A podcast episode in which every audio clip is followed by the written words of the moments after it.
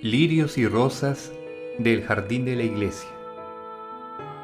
Rasgos infantiles de las vidas de niños y niñas santos, escritas por el padre Sendra, jesuita.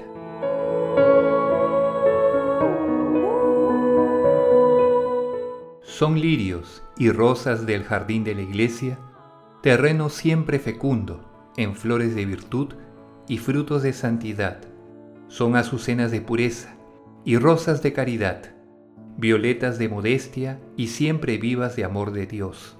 Son sazonados frutos de arrepentimiento de los pecados y paciencia en los trabajos, de gloriosas victorias del respeto humano y heroicos triunfos del martirio.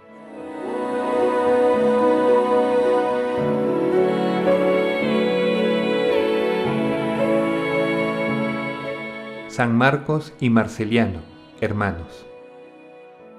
Presos por Cristo estos dos hermanos, y expuestos en manos de sus enemigos a toda clase de tormentos, no titubearon en la fe, mas los ruegos, halagos y promesas de los amigos estuvieron a punto de rendirlos. Estaban así en la cárcel muy tentados, cuando el glorioso soldado San Sebastián, que a ocultas era cristiano, y entonces hacía la guardia de los presos. Viendo a los dos hermanos en peligro de perder la fe, declaró también la suya con valor, y en voz alta, que le mereció el martirio, dijo a los confesores, Ánimo, hermanos en Cristo, que la vida es corta, y la muerte dulce, y el cielo es eterno. Con Jesús será breve el padecer, y el gozo será sin fin. ¿Qué puede el hombre contra Dios?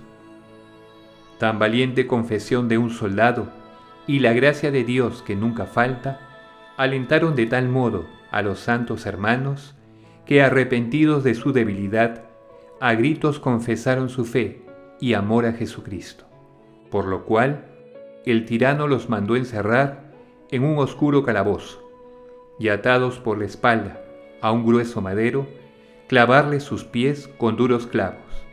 Y por fin, habiendo pasado así toda una noche, cantando salmos al Señor, un soldado les atravesó el pecho con una lanza que les abrió la puerta del cielo.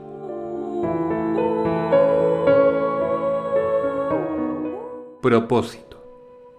En las tentaciones, invocar el dulcísimo nombre de Jesús. Oh.